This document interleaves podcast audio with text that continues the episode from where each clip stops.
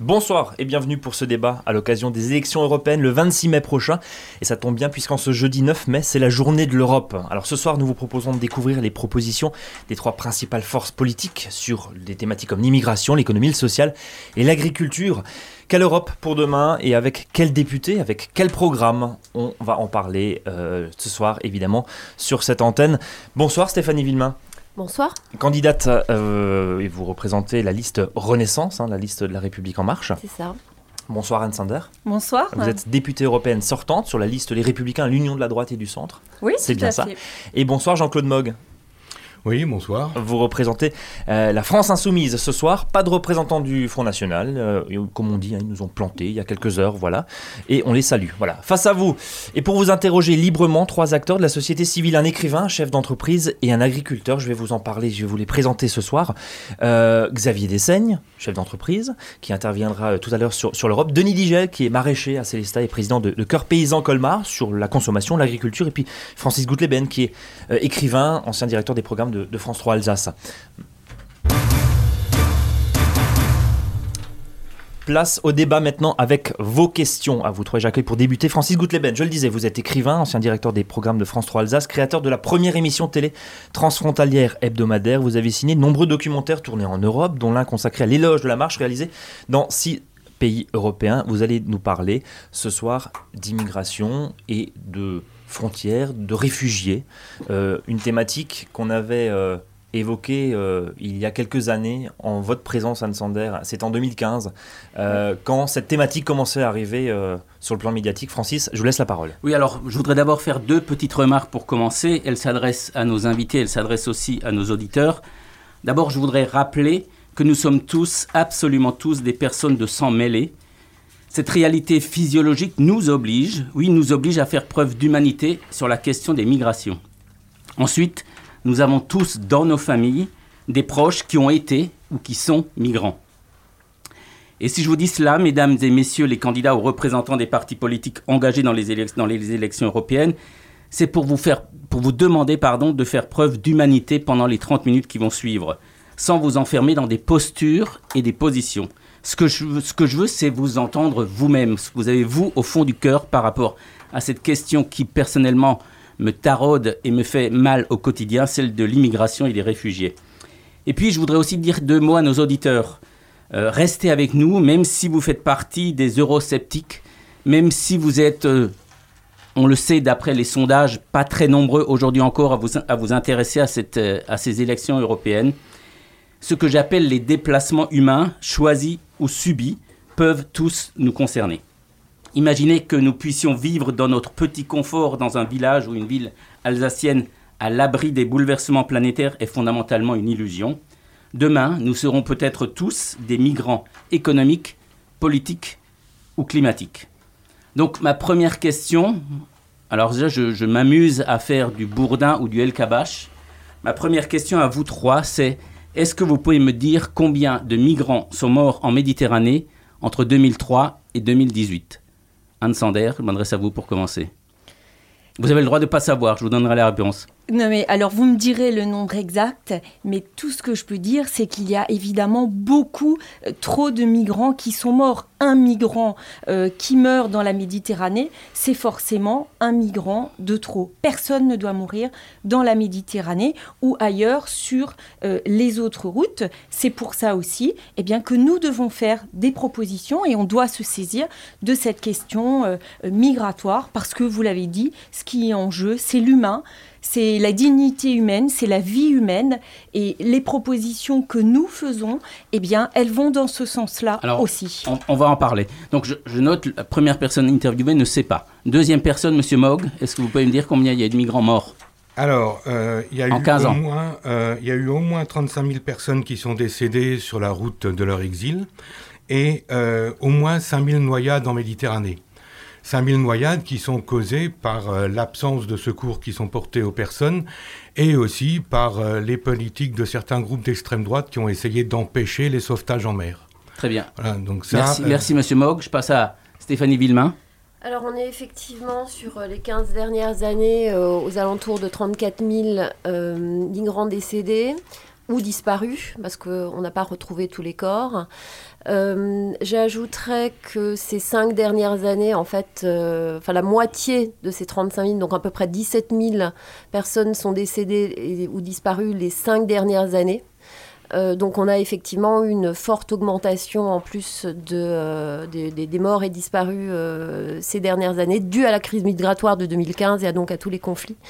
Euh, entre autres euh, les conflits euh, syriens. Bien, alors effectivement, nous sommes à 34 361 morts en 15 ans.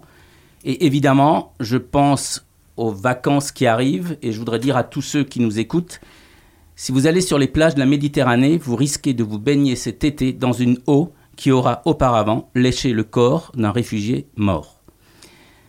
Cela m'amène à vous poser une deuxième question à vous trois. Quelle est votre réaction face à ce désastre humanitaire? Madame Sander Face à ce désastre humanitaire, eh euh, nous, devons, tout faire euh, pour que eh des gens ne profitent pas de personnes euh, désespérées en les entassant sur des bateaux et en leur faisant croire eh qu'ils pourront être accueillis en Europe.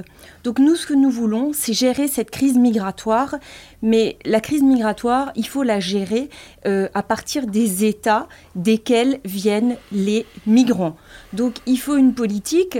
Euh, Alors on va, on va y venir, hein. on va venir au programme. Là pour l'instant j'en étais à votre, votre réaction de femme, votre réaction de députée européenne. Euh, et évidemment je suis euh, chagriné parce que vous êtes députée européenne et j'ai envie de vous dire, vous avez permis ça. Vous n'avez pas pu empêcher en tout cas la mort de 34 000 personnes. Donc ça, quelque part, pour vous, en, tant que députée européenne, est-ce que ce n'est pas l'aveu d'un terrible échec et d'une terrible impuissance? Non, mais bien sûr, c'est une véritable responsabilité. Et pourquoi est-ce qu'il faut se poser la question Pourquoi est-ce que ça n'a pas fonctionné au niveau européen? Eh bien parce que les États ne sont pas arrivés euh, à s'entendre. Le Parlement européen euh, a fait des propositions, mais ce sont les États, les pays, les responsables, nos gouvernants qui ne sont pas arrivés euh, à s'entendre. et on, ne peut pas dire. on va, venir sur le diagnostic. on va venir sur le diagnostic et les, les, loupés de ces années. Ou le diagnostic, où euh, les propositions et le ressenti, forcément, le tout euh, est lié. Les propositions qu'on va faire, ben, c'est des propositions à partir d'un diagnostic et aussi à partir d'un ressenti. Donc évidemment, moi je suis émue quand euh, on parle de milliers de morts. N'importe qui le serait, on n'est pas indifférent. Et, notre, nos propositions, eh bien, elles vont dans le sens arrêtons, arrêtons ce, ce désastre humanitaire. Monsieur Maug, à vous. Votre réaction d'homme alors, par, euh, par, rapport à ces migrations, euh, il faut d'abord dire que l'Europe n'est que très partiellement touchée par les migrations. Parce que dans le monde, il y a 53 millions de personnes qui sont déplacées du fait euh, soit de catastrophes naturelles, Bien soit évidemment, c'est un sujet planétaire, mais comme on est sur les élections européennes, effectivement. Non, mais juste pour dire que on en fait tout un fromage aujourd'hui, alors que nous, sommes que nous ne sommes que très marginalement touchés par les vagues migratoires d'une part, et d'autre part, euh, euh, l'ensemble de ces morts est lié à la fermeture des frontières. Hein. Quand on sait même qu'au niveau européen, par exemple, un certain nombre de ressortissants d'un petit pays comme le Kosovo ne peuvent pas accéder à l'Union européenne simplement pour des raisons d'absence de visa, ça crée là des dysfonctionnements et ça crée des personnes qui sont clandestines alors que tous leurs voisins ont le droit d'accéder à l'Union européenne. Donc il y a une question de règles qui sont mises en place, sur lesquelles on reste très ferme, malgré le fait qu'elles ne soient absolument pas opérantes et qu'elles créent des dysfonctionnements totaux. Très bien. Merci, Monsieur Mogg. Stéphanie Villemain, votre réaction à ce désastre? Eh bien, c'est évidemment euh, un drame humain. Euh, un drame humain qui euh, nous fait poser des questions sur ben, ce que nous sommes en tant que personnes on ne peut euh, pas rester à la fois indifférent et euh, ne pas en tirer un certain nombre euh, de, conclusions sur le loupé et l'échec cuisant finalement de, l'Union européenne et de la politique migratoire européenne qui, euh, bah, qui, qui, qui, qui s'est retrouvé totalement, euh, enfin voilà, en, échec, en échec, voilà, en, en, échec total, euh, parce qu'il n'y a pas eu d'accord et qu'il n'y a pas eu de solidarité entre les pays européens, mais également de solidarité avec directement avec ces migrants et les et, et, et, ces personnes qui sont venues. On, on, parlera tout à l'heure effectivement des, des différentes mesures qu'il faudrait mettre en place.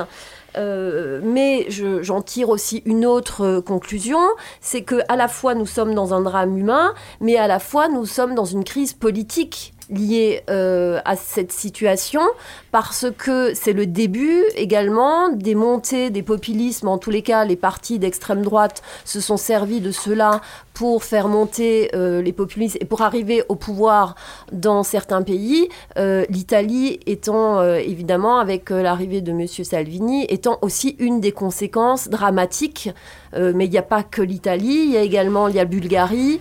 Et, donc, il y a en fait, il y a, il y a deux conséquences. Il y a une conséquence terrible qui est une conséquence humaine, mais il y a une conséquence politique avec finalement les, valeurs de l'Union européenne et des conséquences peut-être démocratique, ou en tous les cas sur les valeurs démocratiques de l'Union européenne. Alors, on, va venir dans un instant euh, à, vos propositions pour, euh, pour nous sortir de cette situation de crise, mais d'abord, comme en toute chose, euh, quand on a un corps malade, il faut faire un diagnostic à peu près convenable pour pouvoir le soigner.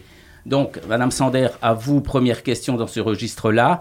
Quelle est pour vous la principale erreur de l'Union européenne face à la question de la migration au cours des dernières années. Moi, je donne juste un exemple, quelque chose qui m'a effaré.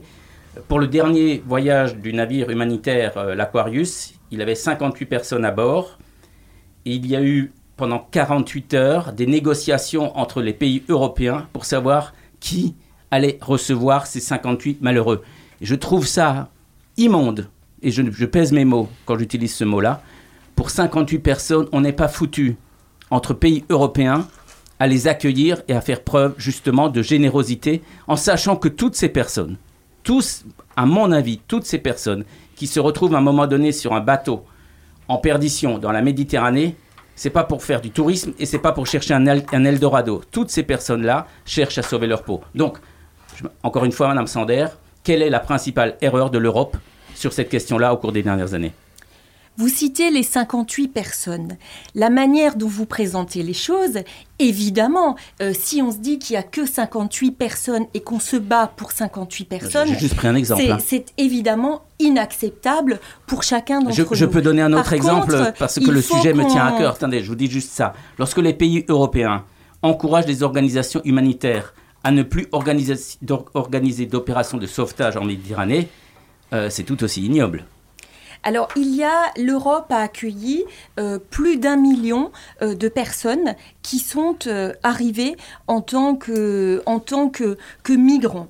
Notre principale erreur, moi je pense, c'est de ne pas être arrivé à nous organiser pour faire en sorte eh que ces personnes pas, ne, souhaitent pas euh, venir euh, chez nous. Pour nous, pour les républicains, ce qui est important, c'est de faire en sorte qu'il y ait une frontière. Parce que nous considérons, et je pense que beaucoup de nos concitoyens aussi, que nous ne pouvons pas laisser nos frontières complètement complètement ouverte et qu'on ne peut pas accueillir tout le monde. Nous avons toujours dit qu'il euh, fallait, euh, et c'était notre responsabilité, accueillir les réfugiés, les réfugiés politiques, mais que nous n'étions pas en mesure d'accueillir les migrants économiques et qu'il fallait faire la distinction entre les deux. Donc là, à partir de là, qu'est-ce qu'il faut faire? Un, il ne faut pas créer d'appel d'air, il ne faut pas expliquer ou laisser croire aux gens, comme on a pu le faire, et eh bien qu'en prenant un bateau euh, euh, vendu avec une place vendue euh, par un passeur qui est en réalité un criminel, et eh bien que ça allait être l'Eldorado en traversant la Méditerranée. Donc ça, c'est une, une, une erreur considérable. et la, deuxième la deuxième erreur, c'est de faire, c'est qu'on ne soit pas arrivé eh bien, à aider davantage, mais aussi à impliquer davantage les pays eh bien, euh, desquels sont originaires ces migrants économiques. Très bien, merci Madame Sander. Jean-Claude Moc, je passe à vous.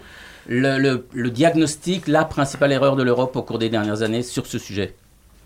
La principale erreur, c'est d'une part de ne pas avoir mis en place de solidarité avec les pays qui étaient les pays de premier accueil, comme la Grèce euh, ou comme l'Italie, parce que le fait d'avoir laissé ces pays face à des difficultés qu'ils étaient qu'ils n'étaient pas en mesure de surmonter, les a amenés à avoir un retrait, à, se mettre en retrait. Hein, c'est comme l'ensemble des pays de Visegrad qui, euh, d'une part, subissent la pression sociale et d'autre part sont, sont, en première ligne par rapport à la pression migratoire. Donc le fait de ne pas être solidaire dès le départ, de ne pas mettre en place de, politique d'accueil, les a mis en grande difficulté et cette difficulté-là, même ma foi, euh, ils ont eu un, un réflexe stupide, c'est celui de se retrancher derrière leur mur, parce que c'est un réflexe stupide. On voit par exemple ce que coûte l'éloignement des personnes qui sont accueillies. Hein.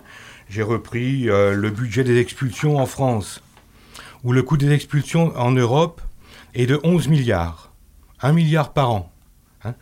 Alors le coût du contrôle à la frontière, les programmes de recherche en matière de sécurité, 230 millions, les dispositifs de fermeture des frontières, etc. Ça coûte, comme dirait l'autre, euh, comme l'autre, ouais, ça coûte un pognon de dingue, comme dirait l'autre.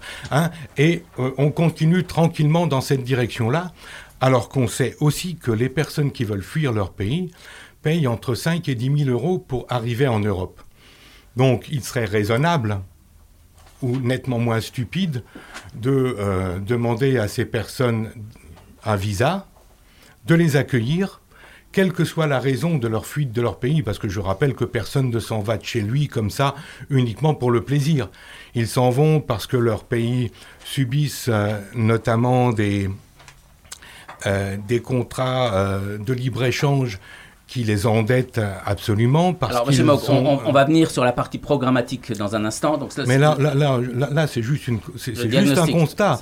Hein euh, ce sont des pays qui sont opprimés par des contrats qui leur font perdre leurs ressources naturelles, qui, auxquels on vend des armes, ou on vend des armes à des dictateurs par exemple, bon, le FN n'est pas là, mais on peut en parler quand même. C'est des gens qui ont applaudi lorsqu'Alep a été bombardé et qui sont, euh, en grand soutien à Poutine, les premiers pourvoyeurs d'immigrés clandestins. Hein, parce que les gens qui veulent fuir, ils le fuient pour sauver leur peau. Donc là où on est complètement à côté, c'est quand on met les gens dans l'illégalité. Très bien. Alors, je passe maintenant à Stéphanie Villemain pour la liste Renaissance. Pour vous, rapidement aussi, quelle est la principale erreur que l'Europe a faite pour traiter ce sujet? Alors il y en a plusieurs. Euh, la première, c'est le, manque de solidarité. Alors premier manque de solidarité vis-à-vis des migrants eux-mêmes. Donc c'est-à-dire que le côté humain qui est chacun en nous, ben, finalement pour des raisons euh, politiques, on l'a mis de côté. Ce qui a eu quoi comme conséquence? Un, le manque de solidarité entre les pays de l'Union.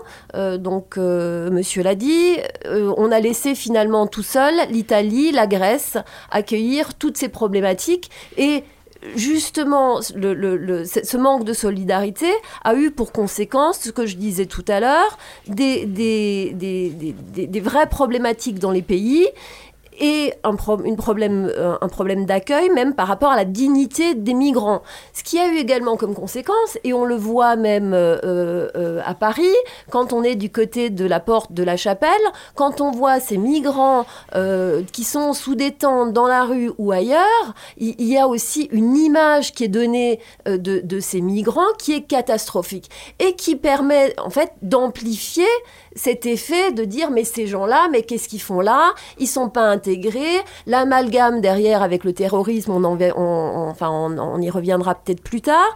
Donc on a vraiment le gros mot d'ordre pour moi, enfin le, qui, représente tout cet échec, c'est manque de solidarité à tous les, à tous les niveaux, manque d'humanité et euh, une, une, quelque part une volonté de, euh, de mettre les choses sous le tapis. C'est-à-dire qu'on n'a pas pris, je pense qu'on n'a pas pris conscience de l'importance de ce sujet. Et aujourd'hui, on est, euh, ben, finalement, on est dans un constat d'échec, dans un constat d'échec politique, mais également dans un constat d'échec humain. Très bien, merci. Alors maintenant, on passe vraiment à la partie euh, programme.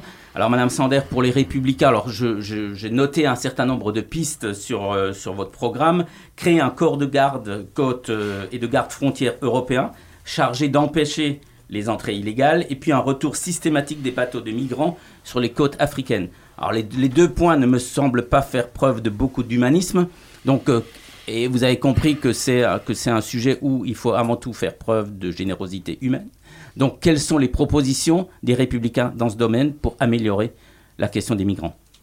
Je ne crois pas que ce soit une question de, générosité. Il y a aujourd'hui une responsabilité et cette crise migratoire, il faut faire des propositions, bien sûr euh, en étant humain, mais euh, en nous désignant comme les moins généreux euh, de la Terre. Je ne pense pas que c'est comme ça qu'on va faire avancer le débat. Ce on faut... n'oublie pas, on n'oublie pas que les Alsaciens ont souvent dans leur, dans leur histoire bénéficié de la générosité de terres d'accueil que ce soit dans les Landes pendant la Deuxième Guerre mondiale, que ce soit aux États-Unis au XIXe siècle. Donc on pourrait imaginer, et que la France a été très contente à un moment donné d'accueillir des, populations étrangères, notamment dans les Trente Glorieuses, pour reconstruire ce pays. Donc on pourrait, faire, on pourrait imaginer que la France et les députés européens dans leur ensemble fassent preuve de mémoire alors si vous avez bien lu euh, le programme des Républicains et si vous avez bien écouté ce que je vous ai dit au début de, de l'émission, eh bien je vous ai dit que nous étions tout à fait favorables à distinguer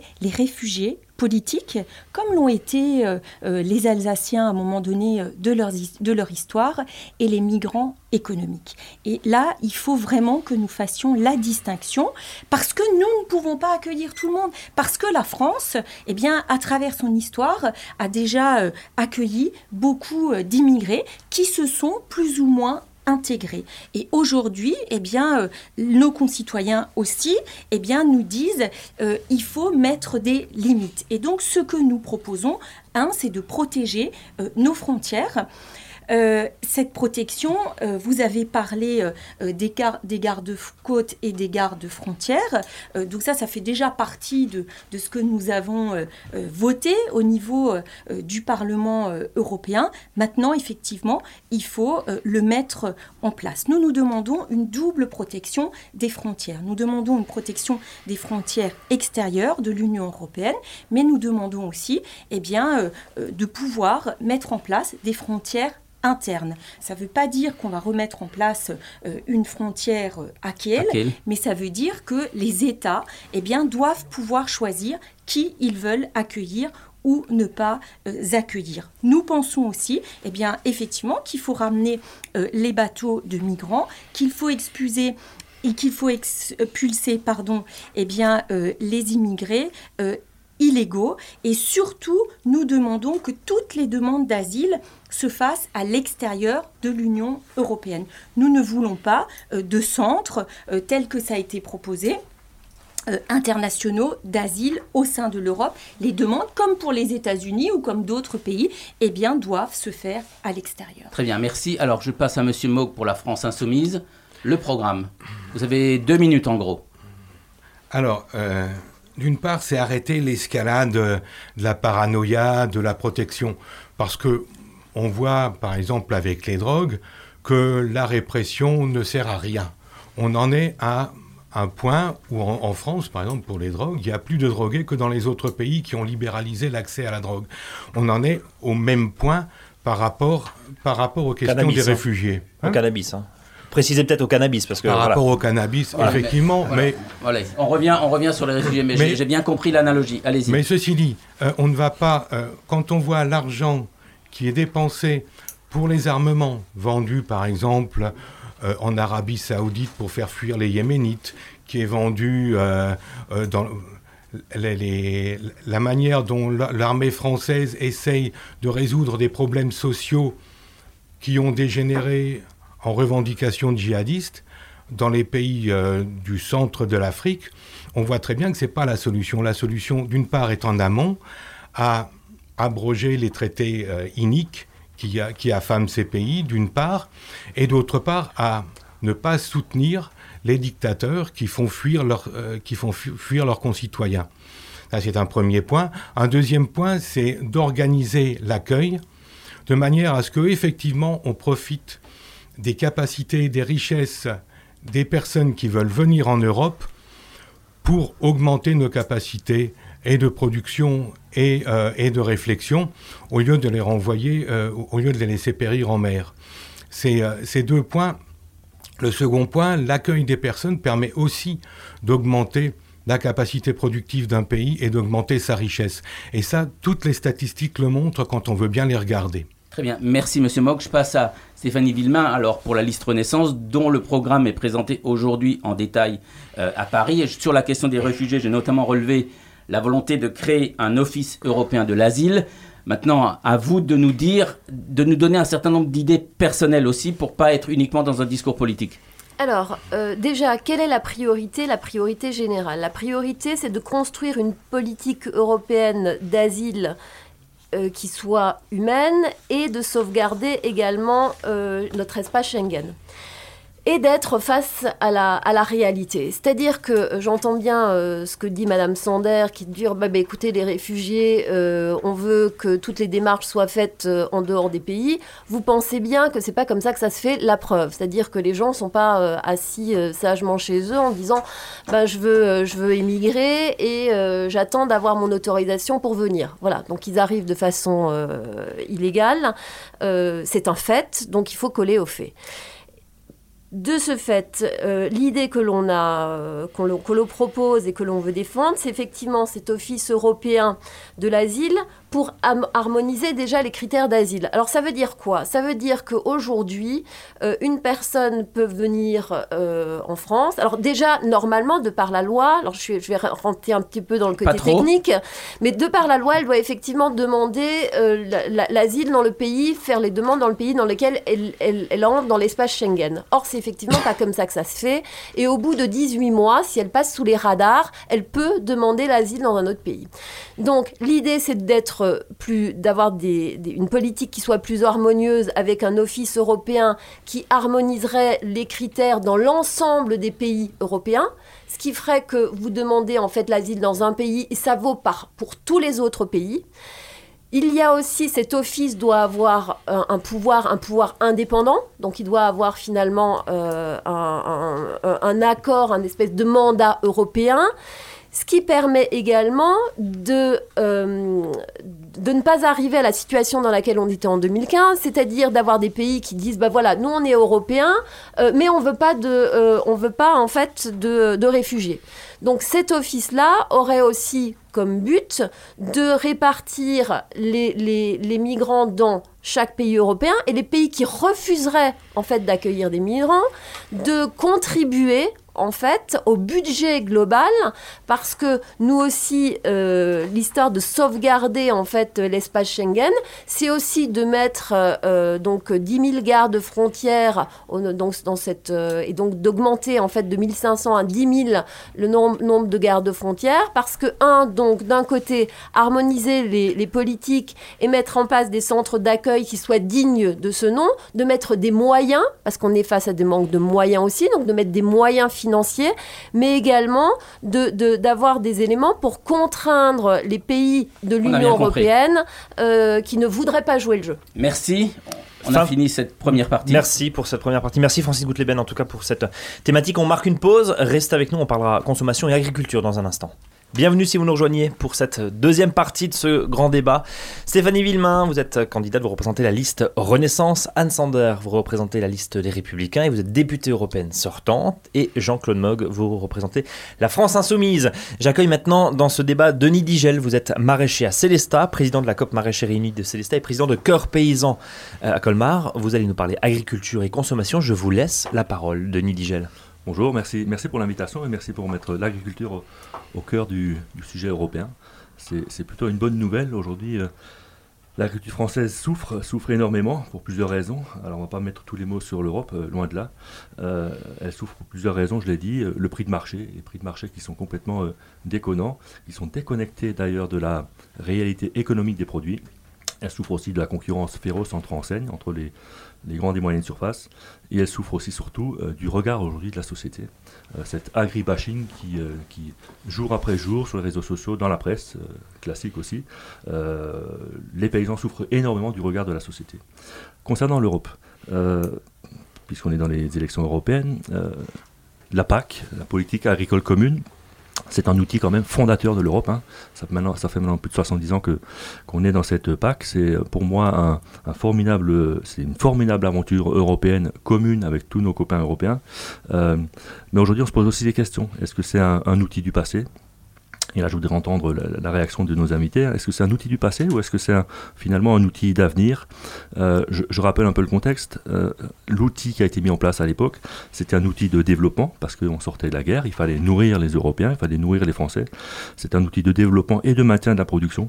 Et aujourd'hui, cet outil de maintien et de développement, euh, il est en train de migrer vers un, outil de protection de la nature, parce qu'il y a de plus en plus d'aides européennes qui vont vers, vers des actions pour la protection de la nature. Et, là aussi, les paysans se posent des questions quant à leur rôle euh, aujourd'hui. Est-ce qu'on nourrit les gens ou est-ce qu'on protège la nature? Donc on est vraiment sur le fil du rasoir à ce niveau-là. Donc euh, voilà ma question. Euh, alors on va commencer par M. Mogg. Est-ce que la PAC est un outil d'avenir? Est-ce que la PAC pardon, est un outil d'avenir dans une Europe à 28 M. Mogg dans la forme actuelle, on peut répondre tranquillement non, mais il faut d'abord faire un petit point sur d'où on vient. Hein. Euh, on vient quand même euh, d'un point où on, est, où on a mis en place une libre concurrence, on a mis en place la concurrence entre euh, des personnes justement qui ont, qui ont été importées du Maroc pour cueillir des fraises. Je, vais y venir après. Hein. Là, on parle si vous y venez de, politique agricole commune. Hein, Mais par rapport à la, à la, politique agricole commune, on voit aujourd'hui que cette politique encourage la concentration, les grandes surfaces et ne fait pas euh, la part euh, aussi belle qu'elle devrait à une agriculture qui respecte et l'environnement et les consommateurs et les personnes qu'elle nourrit. Parce qu'aujourd'hui, on est quand même dans une grande difficulté, à savoir que l'agriculteur euh, chimique utilise des produits qui sont des produits d'empoisonnement pour éradiquer un certain nombre d'espèces et il appauvrit les sols très largement. Alors nous, ce qu'on souhaite, c'est une agriculture différente qui permettent et de revitaliser les sols et qui permettent de remettre des personnes au travail dans l'agriculture, mais non pas dans une agriculture euh, mécanisée et dans la production de maïs dans les, dans les champs. Hein. Ah oui, parce que quand vous regardez, quand vous traversez l'Alsace, euh, c'est pas vous, c'est pas les, petits producteurs, c'est pas les petits euh, maraîchers qu'on voit en premier, c'est les maïsiculteurs. Hein. Et euh, bon, ceux-là, même s'ils ont un intérêt économique évident, euh, c'est pas eux qui nous nourrissent. Eux produisent des plastiques. je ne peux pas vous laisser dire ça, que ce soit un, petit paysan ou un plus grand ou un moyen. Enfin, pour moi, euh, petit nous, on ou grand n'est pas, la, n'est pas, n'est pas la, discussion. Non, mais on, il faut, ne met pas tout le monde dans le même éleveurs, Il faut des éleveurs, il faut du maïs. D'ailleurs, beaucoup de maïs est utilisé dans l'élevage quand même, faut le rappeler. Donc je peux pas vraiment euh, me laisser, nous laisser dire ça. Mais on sait quand on parlait d'agribashing, on est en plein dedans là. oui, on, sait aussi qu'il y a une grande diversité dans les exploitations, des petites exploitations qui ont de la peine à survivre parce que aussi elles, ont elles font un travail d'entretien des espaces naturels, mais aussi qu'elles nourrissent les populations, alors que les grandes exploitations, elles, ce sont elles qui touchent le plus de la PAC. C'est ce qu'on ce qu'on a vu toutes les années qui sont, qui, sont passées.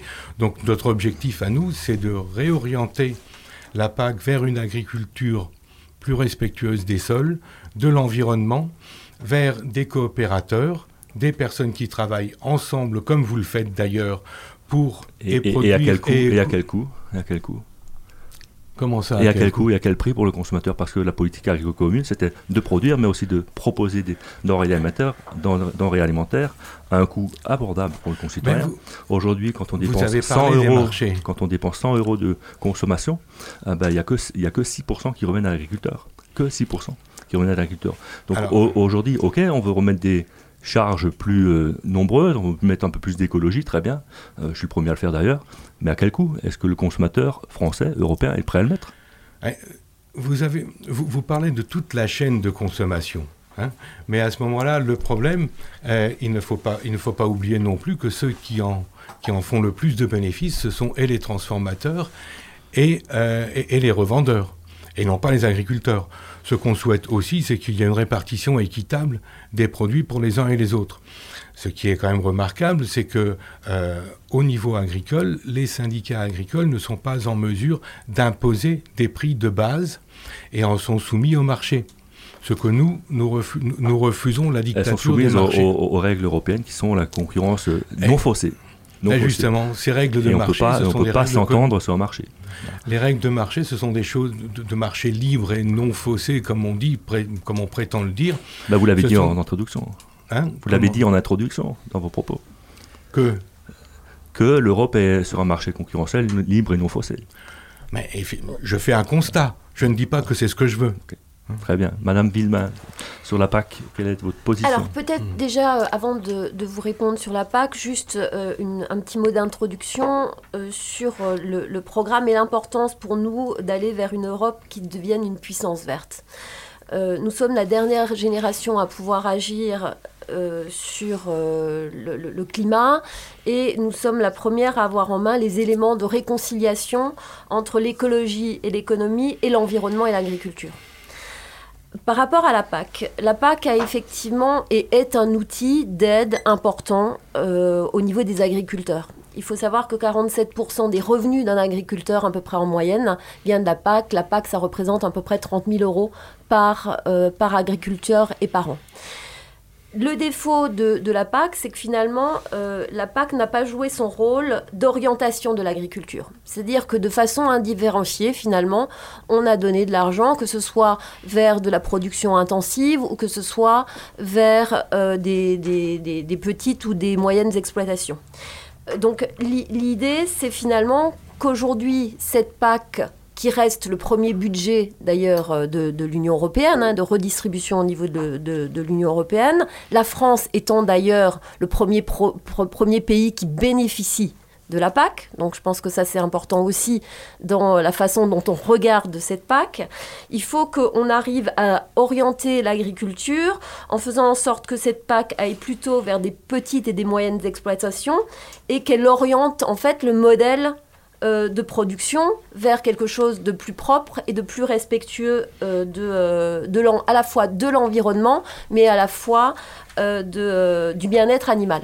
Parce que finalement, il y a, aussi ce sujet-là aujourd'hui qui, est important. Alors, je ne sais pas bah, si L'Europe le gère déjà, ça, le bien-être animal. Je veux dire, les règles européennes, elles sont là. Et, les paysans, mes copains, éleveurs, le font respecter. Alors, il y a, l'histoire des, des, poussins, par exemple. Il y, a des choses qui sont aujourd'hui euh, euh, enfin que l'on peut faire au niveau de l'Union européenne et qui sont pas forcément toujours dans le respect de l'animal. C'est pas de la faute aux agriculteurs, c'est la loi qui le permet. Donc, euh, si vous voulez, la castration des porcs, le, broyage des, des, poussins, ce genre de choses, c'est pas illégal.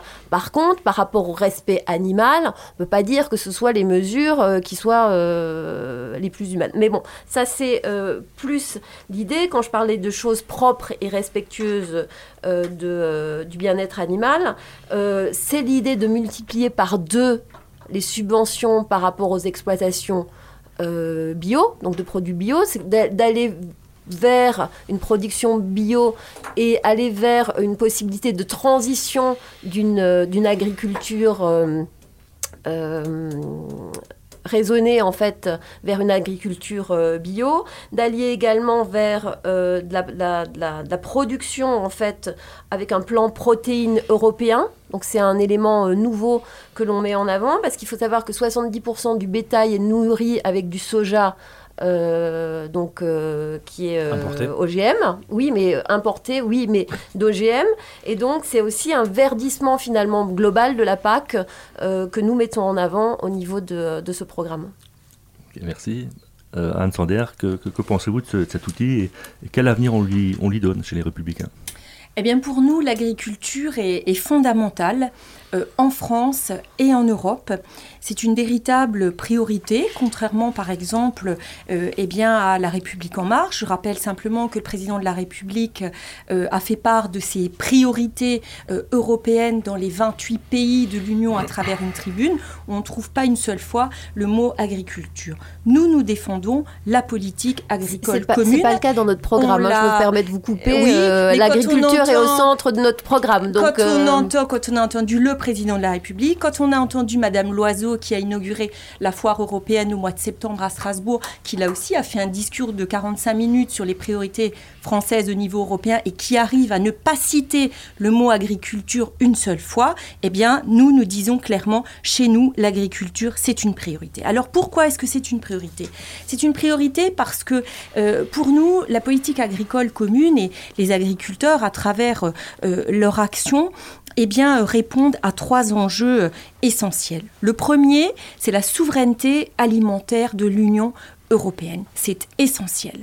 La deuxième chose, c'est la sécurité alimentaire. Euh, aujourd'hui, eh bien, en Europe, sauf en cas de fraude, et en cas de fraude, il faut sanctionner, mais de manière générale, eh bien, notre nourriture nos produits euh, eh bien, sont, sont sains et c'est grâce à l'agriculture. Et enfin, je voudrais souligner la vocation économique de l'agriculture parce que euh, on l'oublie euh, très souvent, on demande aux agriculteurs de faire beaucoup, beaucoup de choses. Hein. Ils ont une responsabilité, euh, ils, entretiennent les territoires, ils les aménagent, ils créent de l'emploi, ils permettent de garder de la vie dans les territoires. Eh bien, pour cette action, il faut que la politique agricole permette de les rémunérer. Et donc, je pense que la vocation économique de la politique agricole commune est essentielle. Moi, je ne voudrais pas opposer les différentes formes d'agriculture. Alors, il y a de petites exploitations. Mais je rappelle qu'en France et en Europe, nous avons aussi des, exploitations eh de taille plus importante. Euh, nous avons euh, des circuits courts. Bien sûr, il faut les encourager. Et je voudrais euh, saluer ce qui est fait ici avec Cœur Paysan et, dans d'autres communes aussi en Alsace. Il y a beaucoup de ventes directes qui se fait. Mais il faut aussi eh que notre agriculture soit suffisamment forte pour exporter parce que notre agriculture est aussi euh, euh, exportatrice. Donc nous, nous défendons les différentes formes d'agriculture en disant il faut une complémentarité entre ces différentes formes. Donc complémentarité pardon conventionnelle et complémentarité avec un peu de bio. Du bio, du bio aussi. Mais, pas objectif 100% bio comme. C'est pas objectif 100% bio. Ce serait pas réaliste. Avec du 100% bio, vous nourrissez pas, toute la population. On n'est pas en 100% bio. Non, je pose la question, mais vous donnez une vraie impulsion. En tout cas, vous verdissez, vous l'avez vous-même utilisé. Nous verdissons sont aussi et surtout, nous n'opposons pas les agriculteurs à l'environnement. Nous saluons les mesures parce qu'il faut savoir quand même que dans la PAC, à travers les différentes réformes qu'il y a eu, on a déjà introduit beaucoup, beaucoup de verdissement. Mmh. La nouvelle politique agricole commune le fait aussi, mais ça doit se faire de manière à encourager les agriculteurs et pas toujours à les sanctionner et à les accuser en Verdissement et non pas greenwashing, ce qui n'a absolument pas la même, la même signification en termes de sémantique. Denis Digel, je vous relaisse la parole. Merci de le rappeler. Je peux juste rajouter un petit mot pour répondre à Madame Sander. Euh, comme euh, le, gouvernement et la République en marche a été attaqué sur le sujet. Euh, un, déjà, si il y a le, le, président Macron et tout le gouvernement est en train de se battre pour qu'on garde le même budget au niveau trop de la parc. Trop tard, il aurait dû se battre depuis très longtemps. D'ailleurs, le commissaire européen au budget l'a dit. Avant qu'il soit président de la République, c'est ça Quand il était non, non, tout de suite, le commissaire européen au budget l'a dit, il l'a dit au Sénat français, il l'a redit au Parlement européen quand M. Macron était là, en disant clairement, eh bien la France se réveille trop tard mais pour madame, défendre madame, le budget européen. C'est pas votre, c'est pas votre groupe qui est euh, qui a le plus de députés euh, au niveau du Parlement européen? C'est pas le PPE que vous représentez? Eh bien, nous bah, avons voté. je pense, que vous nous avons voté. Nous avons voté au Parlement européen. Effectivement, vous faites bien de le rappeler. Grâce à l'impulsion de notre groupe au Parlement européen, le Parlement européen a voté, a donné sa position euh, pour dire que nous voulons un maintien de la politique agricole commune. Tout à fait. Et le président de la République se bat pour qu'on ait, une augmentation. Je voulais Terminer juste Stéphanie et je repasse la parole à Denis Digel. rajouter par rapport à ça. Alors, je, n'ai pas parlé des normes, encore des normes sanitaires. Ah, je vais y venir. Je vais donc venir. voilà, donc on en parlera peut-être plus tard. Et je veux aussi dire qu'au niveau euh, national, et c'est quelque chose que l'on retranscrit au niveau européen, l'idée c'est effectivement de défendre le budget agricole pour assurer un revenu élevé aux agriculteurs, en tous les cas le plus élevé possible. Et au niveau national, euh, nous, nous avons fait en sorte que le, le prix ne parte pas euh, en fait, en fait qu'on essaie de construire le prix de, de, vente du prix en fait de revient de l'agriculteur. Vous parlez des vous parlez d'états généraux de l'alimentation qui peuvent essayer de régler les problèmes. J'ai participé à beaucoup de réunions aux états généraux de l'alimentation. J'ai même rencontré le président de la République à ce sujet. Pour moi, ces états généraux de l'alimentation, qu'est-ce qui se passe C'est un poison pour l'agriculture française. Poison, ok. Euh, question. Euh, alors je vais regrouper deux questions finalement dans, dans, la même.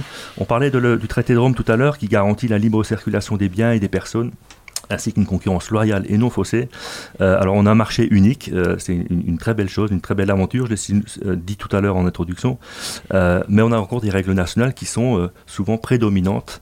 on le voit notamment sur le social, il n'y a pas de salaire minimum européen, moi ça fait longtemps que je me bats là-dessus, je me suis longtemps battu pour qu'il y ait un salaire minimum de l'autre côté de la frontière en Allemagne, aujourd'hui c'est le cas, donc ça va mieux avec nos échanges avec les, agriculteurs allemands. sur l'environnement, sur, sur, les actions sur l'environnement et sur les produits de traitement notamment, il n'y a aucune harmonisation. Chaque pays met un peu, un peu, un peu son grain de sel là-dedans. Euh, sur la main-d'œuvre, c'est proprement scandaleux ce qui arrive. On parlait des, de ces émigrés euh, clandestins ou pas, ou réfugiés, euh, qui traversent plusieurs pays la Méditerranée pour trouver l'Eldorado ou pour, trouver, pour pouvoir vivre tout simplement. Et eh ben, quand je vois ce qui se passe dans le sud de l'Italie, dans le sud de l'Espagne, où ces gens-là sont traités comme des, comme des, euh, comme des esclaves. Euh, tout ça pour nourrir euh, le nord de l'Europe, pour avoir des tomates à moins d'un euro dans les supermarchés, pour avoir du brocoli à 1,50€ la pièce dans le nord de l'Europe. Je trouve ça scandaleux, je l'ai relevé à, plusieurs reprises. Là aussi, il faut que, euh, évidemment, le Parlement européen a son rôle à jouer, mais ça, dépasse le Parlement européen. Là, c'est une vraie volonté politique de tous les États membres, des présidents de la République, pour faire en sorte que ça change. Là aussi, je voudrais euh, entendre des réponses. Alors, j'ai parlé de marché interne, mais ces mêmes réponses, elles sont sur euh, le marché externe. Aujourd'hui, souvent, on pour avoir des marchés sur euh, des produits transformés, sur des produits industriels avec d'autres pays, d'autres euh, euh, continents, eh ben on, on, un peu l'agriculture française et européenne. On fait venir des tomates pratiquement toute l'année pour vendre des technologies au Maroc ou dans d'autres pays.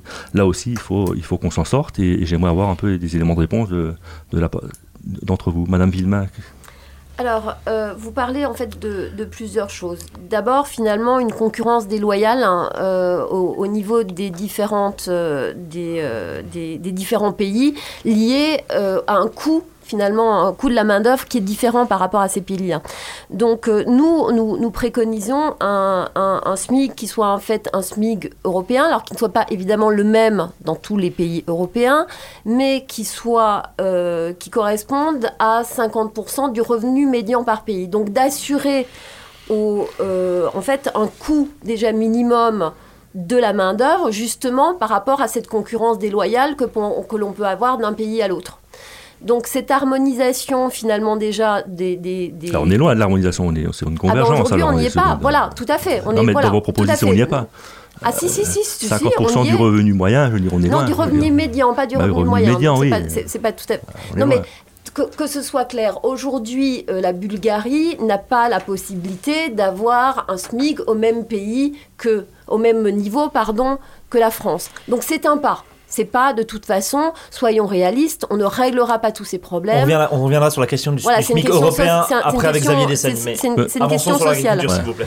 Euh, donc, au, niveau sanitaire, nous avons effectivement des normes qui sont différentes selon les pays et qui pénalisent, entre autres, la France, qui est le plus avancée par rapport à ces normes. Il n'y a pas d'harmonisation au niveau européen.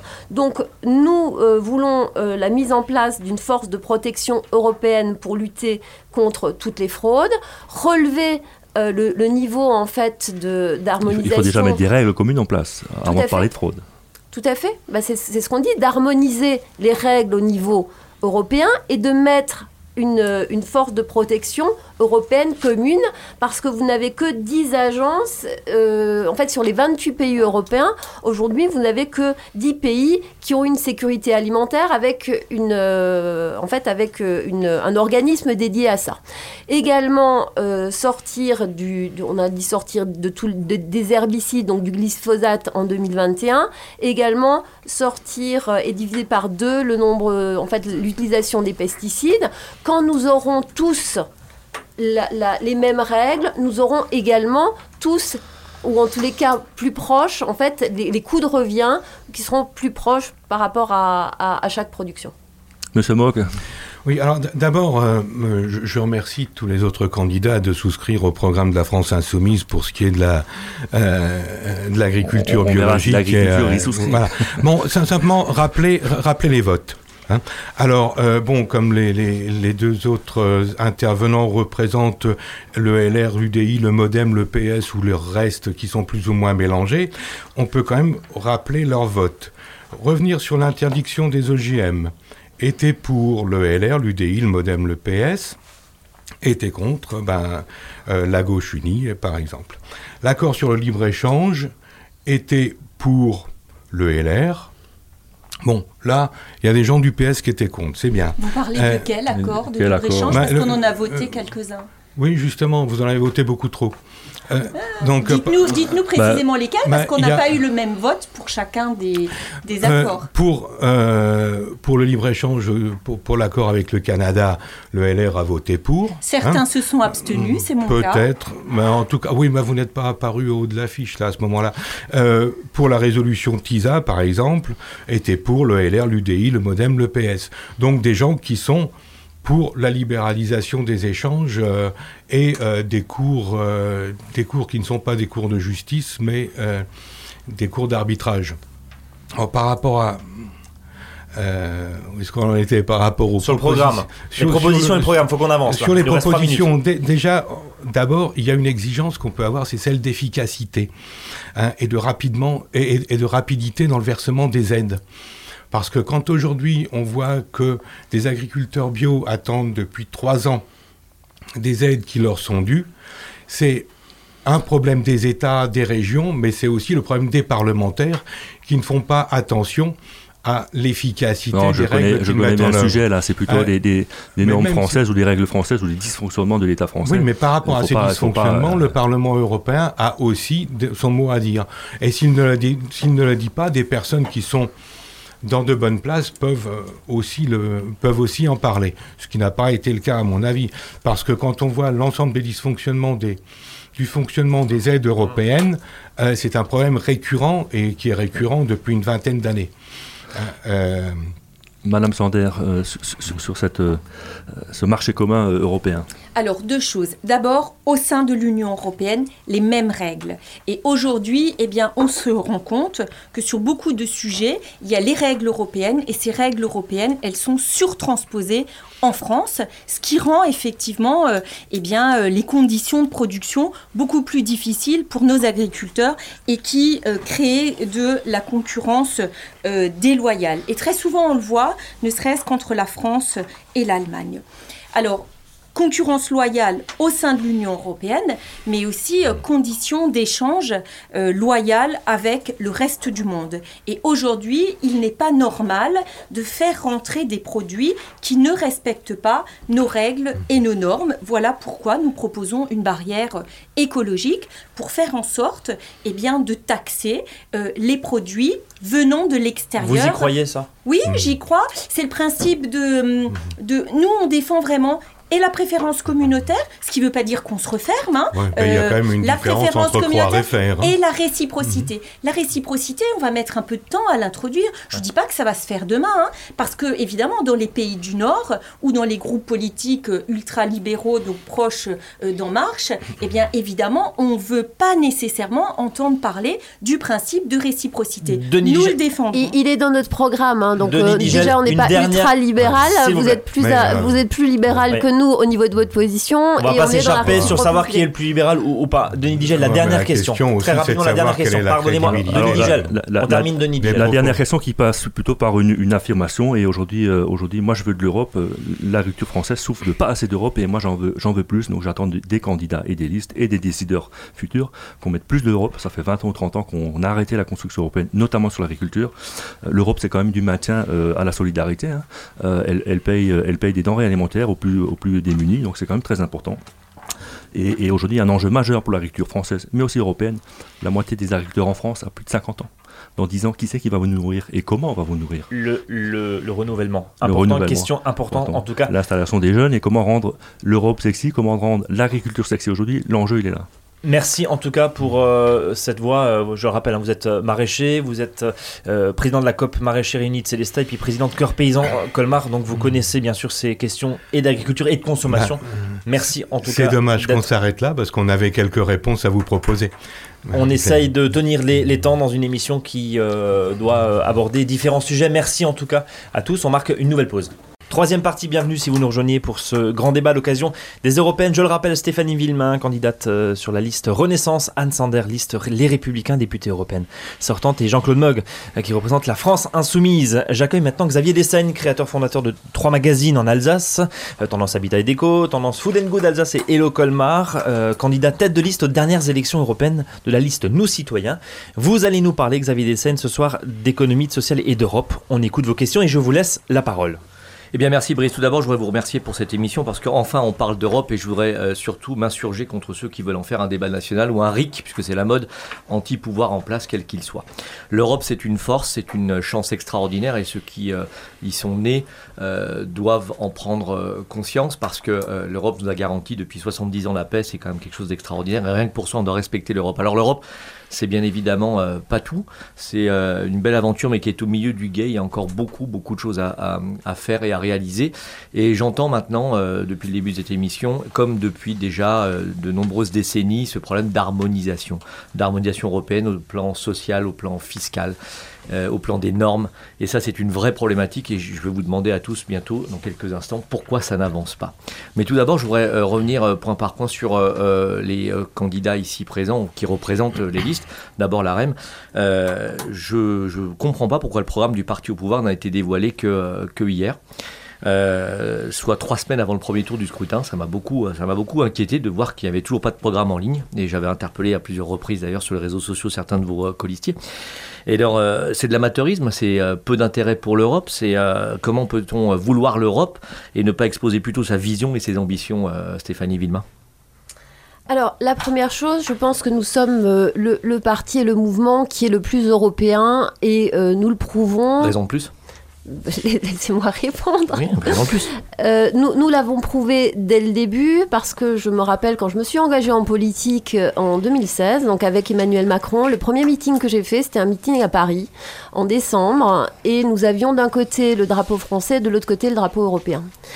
Euh, je rappelle que le président de la République a euh, fait un discours qui est le discours de la Sorbonne en septembre 2017, où il donnait déjà toutes les orientations et toute sa vision de l'Europe. Le programme avec 79 propositions est effectivement sorti aujourd'hui pour une raison symbolique. Nous sommes, je le rappelle, aujourd'hui le, jour de l'anniversaire euh, de, la création de l'Europe, hein. en tous les cas l'Europe telle qu'elle est au, niveau politique. Et euh, donc c'était un côté symbolique. Et je, voilà, on a aussi politiquement, euh, on, a eu tout un tas de temps qui ont fait qu'on a reporté en fait cette sortie-là par rapport à une lisibilité. Il a, il est, je veux dire, toutes les idées ne sont pas venues sur ces 24 dernières heures. Hein. C'est un programme qui est en place depuis quelques semaines.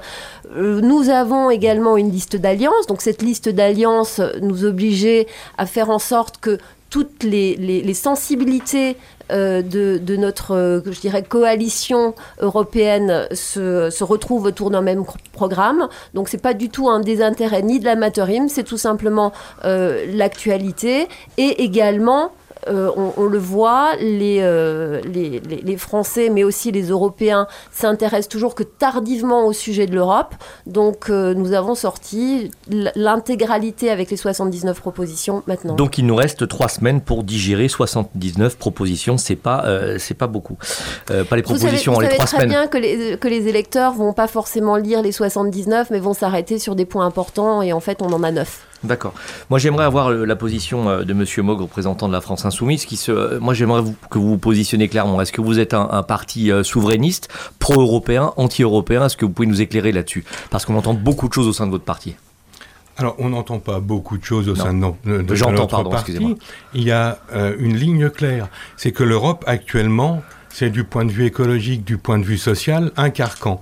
Et c'est un c'est une impossibilité pour un certain nombre de pays de, sortir de ce, carton, de, ce carcan et d'avoir des règles effectivement communes et de mettre fin à une concurrence complètement débridée.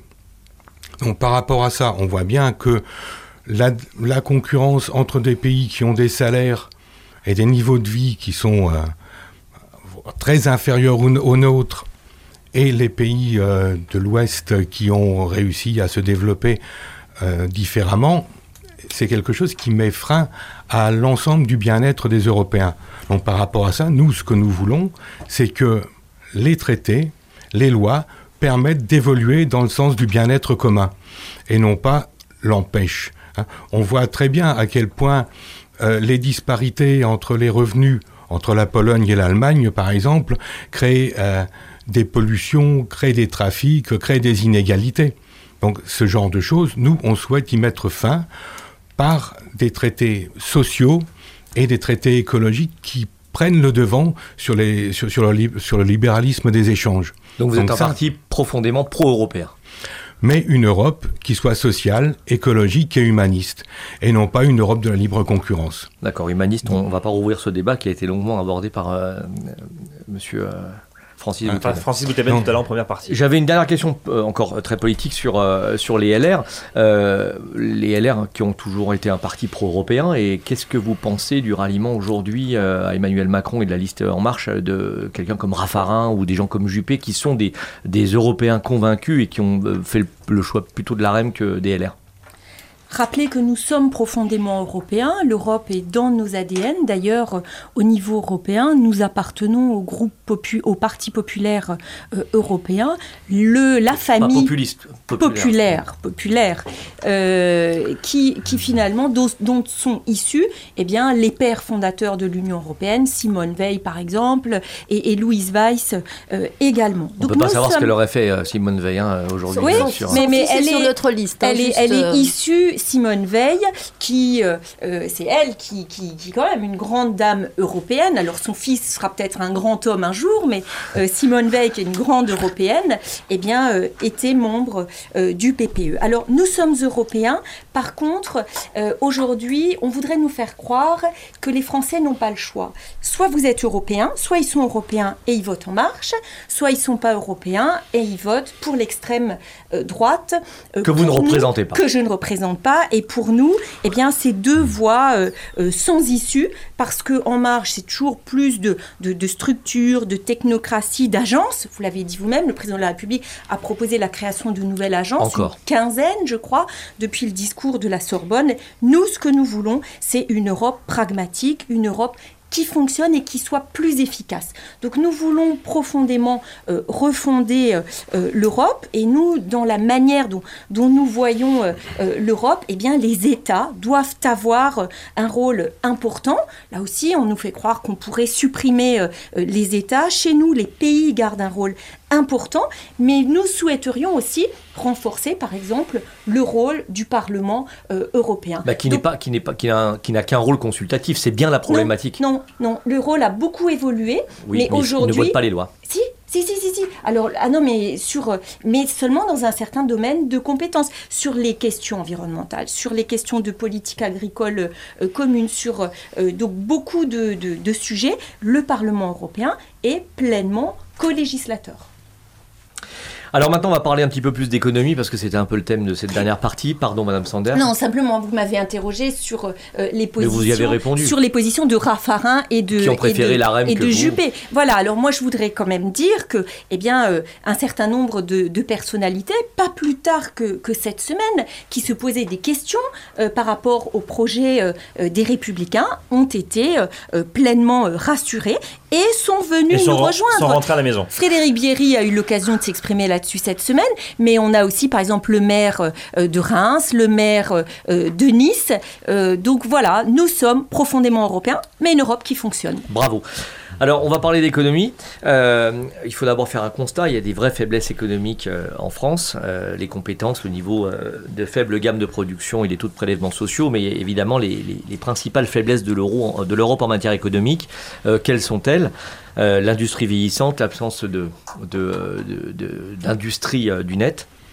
Et euh, euh, moi, j'ai une question à vous poser. Selon vous, d'où vient le problème de croissance en zone euro? Parce que la croissance, qu'on y adhère ou pas, c'est une clé euh, incontournable, une clé de voûte pour la santé de, de, cette Europe. Donc, selon vous, la République en marche, d'où vient le problème de la croissance en zone euro? Et bien évidemment, une fois qu'on a dit d'où ça vient, qu'est-ce que vous proposez concrètement? Alors, euh, on, est effectivement, et d'ailleurs euh, sur, euh, sur l'année 2019, on prévoit une croissance qui soit de l'ordre de 1,3%, mmh. si je ne me trompe pas. On, est face à une problématique de la concurrence vis-à-vis des, pays, des pays émergents, des pays d'Asie. Euh, on a aussi évidemment euh, les, États-Unis qui sont de grandes puissances, qui sont des, puissances avec euh, à la fois un coût, un coût de production qui est en dessous d'une autre, une libéralisation. Et un, plein emploi Pardon Et un plein emploi. un plein emploi, oui, avec ah. des normes, avec, avec là aussi des contraintes, avec, avec, des contraintes. On pourra en parler après. Ah, voilà, enfin, je veux dire, là, on rentre dans des considérations effectivement plus économiques. Le, plein emploi dû, hein. bien sûr, le plein emploi qui est dû euh, euh, à, des, à, des, à des normes et, un, et, un, et je dirais une rentrée sur le marché beaucoup plus facile, mais par contre, avec euh, en compensation ben, des couvertures sociales qui sont moindres. Voilà, c'est des choix qui ont été faits au niveau des États-Unis. C'est pas le choix qui a, un juste milieu à prendre. Alors qu'est-ce qu'on doit faire pas été fait, qui n'a pas été fait en prend. Eh bien déjà, il faut, il faut se protéger. Il faut se protéger, nous, en Européens, euh, en mettant une préférence euh, au niveau des produits européens, en euh, taxant en tous les cas, nous, on, a aussi cette idée de la, de, de, la taxation carbone au niveau de, de, pays qui produisent pas de la même façon en fait avec d'autres normes que euh, chez nous. Donc il y a une, à la fois une protection par rapport euh, à, l'extérieur, par rapport au GAFA. On n'est pas taxé également de, de, la même façon, aussi bien à l'intérieur. Donc c'est le problème de l'harmonisation au sein même de si je puis me permettre de vous couper, parce que vous parlez d'un sujet qui m'intéresse, les GAFA, cette taxe qui a été retoquée malgré les 24 pays européens qui ont proposé cette taxe. Comment voulez-vous faire passer cette taxe quand 24 pays l'ont refusée Alors la France l'a fait.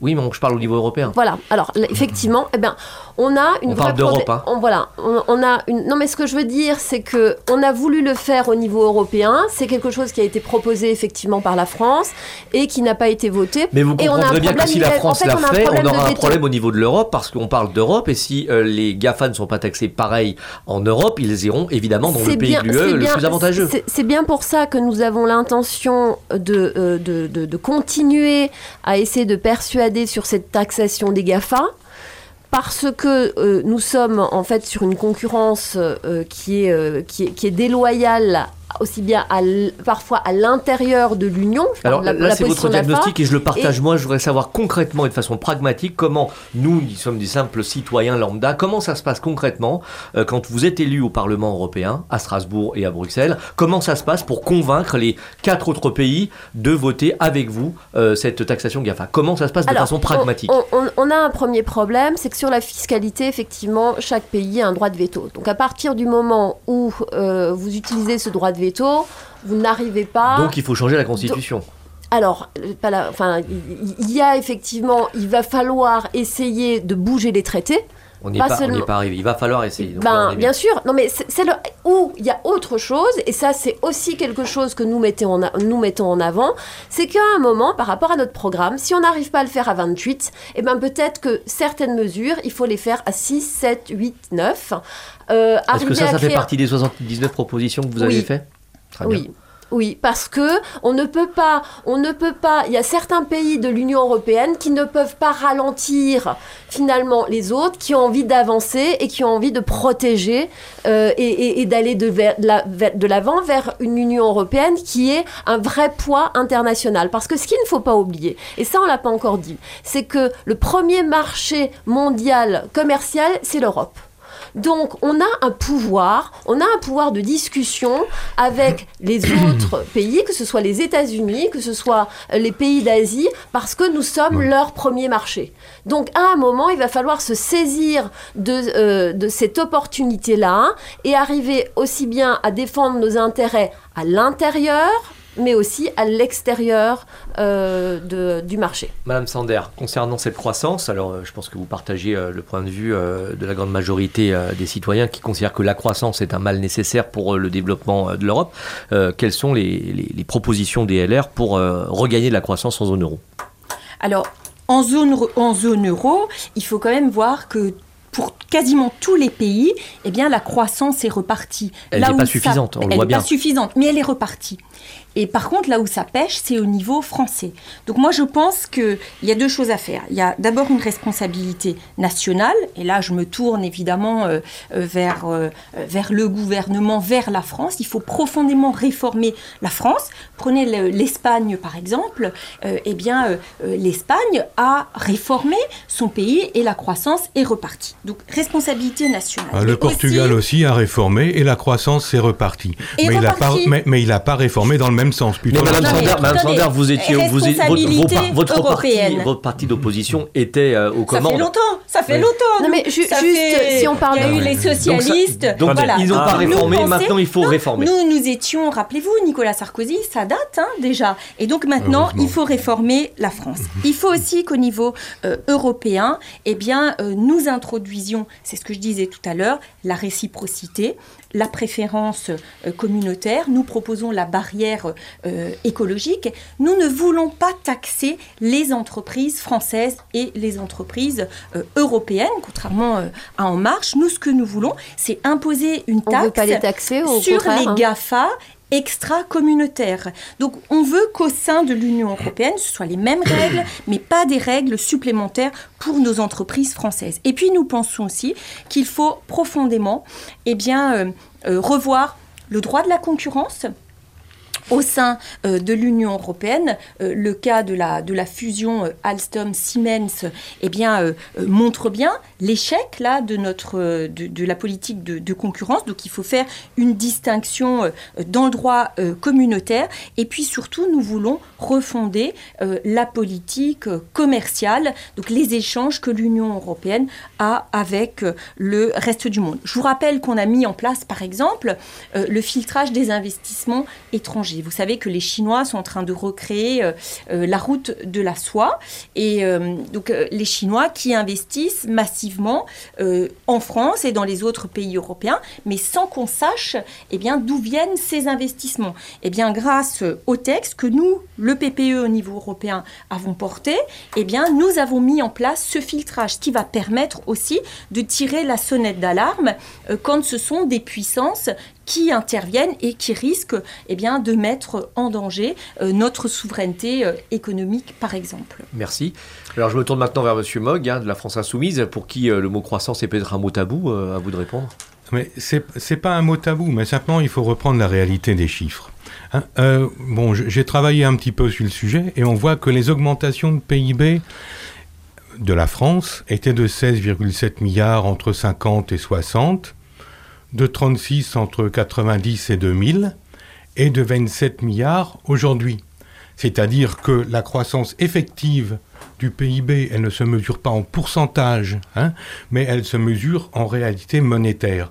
Parce que la, question que vous posez, c'est de dire, est-ce que euh, pour un enfant de 1 an qui va passer, qui va fêter son deuxième anniversaire, pour son père de 39 ans qui va fêter son 40e anniversaire, ou pour son grand-père de 70 ans qui va fêter son 71e, un an, c'est la même proportion. C'est toujours 365 jours, mais c'est pas la même proportion pour le gamin d'un an qui va doubler son âge, pour son père qui va l'augmenter de 3%, et pour son, pour son grand-père qui va l'augmenter d'un et demi. Alors quand on parle de ces pourcentages d'augmentation du PIB, on oublie ces chiffres-là. Et euh, bon, il faut quand même se souvenir que l'augmentation du PIB français, c'est égal à au PIB global du Lesotho, par exemple, qui est un pays africain qui a plus d'une dizaine de millions d'habitants. Donc il faut remettre les choses à leur place par rapport à cette, à cette augmentation de la croissance d'une part, et il faut aussi reparler de l'augmentation des inégalités. Hein, parce que euh, si on reprend si on reprend l'augmentation des inégalités, ce, contre quoi nous nous battons, hein, on voit que la part des salaires a baissé de 5% dans les 20 dernières années, mais que la part des bénéfices et des profits industriels a augmenté de 5% aussi. Elle a doublé, elle. Ça, le mot profit, ça c'est un sujet tabou. Mais ça, c'est un... Chez vous. Pardon? Le mot profit est un mot tabou, ça on le sait chez la LFI. Non, mais c'est pas c'est pas un mot tabou. C'est pas un mot tabou. Il faut simplement savoir à quoi servent les, euh, les bénéfices que peut faire une entreprise. Si ça sert à l'investissement ou si ça sert à s'acheter un yacht pour le mettre à Malte. Hein. C'est pas du tout la même chose. Alors j'aimerais qu'on parle du SMIC européen, si vous permettez, parce qu'on a abordé ce sujet tout à l'heure. C'est vrai que c'est un vrai sujet, euh, avec des disparités incroyables euh, entre chaque pays, à la fois sur les charges qui, sont, qui pèsent sur les entreprises et bah, sur les salariés. C'est les cotisations sociales en règle générale. Hein Plutôt euh, que des charges. On, va y arriver. Donc moi j'aimerais, j'aimerais, votre avis euh, individuellement sur euh, comment on peut de façon concrète, avec quelques mesures immédiates dès votre élection au Parlement européen, agir sur ce SMIC européen et comment vous pensez faire ça, Stéphanie? Alors je pense que euh, au niveau euh, européen, on ne peut pas décider de façon immédiate, dans le sens où euh, on, est sur un processus qui est un processus. Mais il faut quelqu'un qui lance le sujet. Donc comment vous allez lancer le sujet C'est ce que j'allais dire. L'art de, de, l'Union et du Parlement, c'est le compromis et d'arriver, de rallier le maximum de personnes à, à, son idée. nous, en fait, on part du constat effectivement très simple qu'on est à l'intérieur de l'Union européenne, on est dans un dumping social avec des disparités qui sont importantes.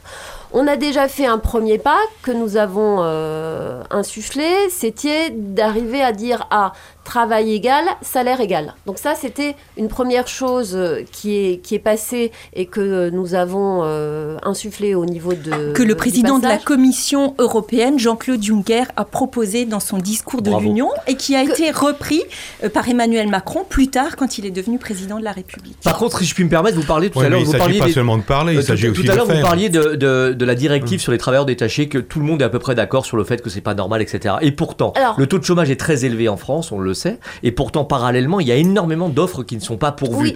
si cette directive, elle, était euh, euh, euh, inégale et, mauvaise pour nous, on aurait un, maximum de travailleurs européens qui viendraient profiter. Or, ça ne marche pas, donc on voit bien que cette directive, à la limite, on s'en fout.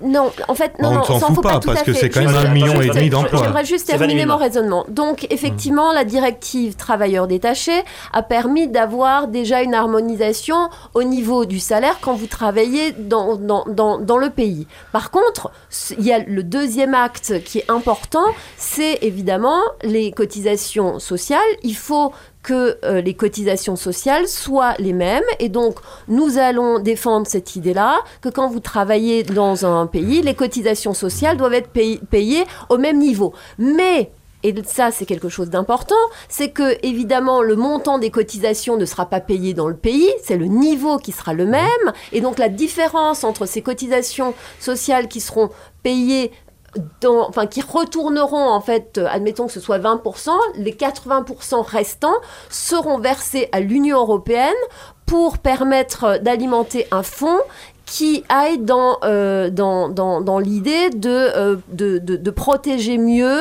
euh, les, les salariés. Encore un fonds, encore un fonds à créer. Monsieur Mog, votre avis sur le SMIC européen J'aimerais juste terminer sur quelque chose. simplement. Ah, mais il faut que Monsieur Mog puisse s'exprimer parce qu'après on. Oui, mais juste une phrase. Une phrase. On une phrase et on passe à Monsieur Mog. Un sujet par complément. Rien qu'une, ça suffit. On, on, nous, on nous accuse de vouloir créer des choses à gauche, à droite, plus d'administration. Non, on veut créer des choses qui soient pratiques et qui fonctionnent. Jean-Claude Mogg, et on avance. Simplement par rapport à ces disparités de salaire, euh, il faut, il faut les, les supprimer autant que faire se peut et aussi rapidement que possible. Et, s'il faut pour cela sortir des traités ou euh, biaisés par rapport aux traités, nous le ferons, nous, sans aucune difficulté.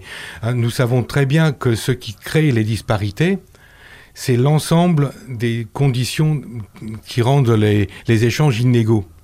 Quand on voit par exemple ce que l'État français est en train de devoir payer pour refaire les routes, pour, pour y faire tourner les, les, camions, euh, les camions européens, euh, alors que dans un même temps, pour, euh, pour être en accord avec les directives européennes, il veut privatiser, mettre, mettre la, SNCF en concurrence avec d'autres pays.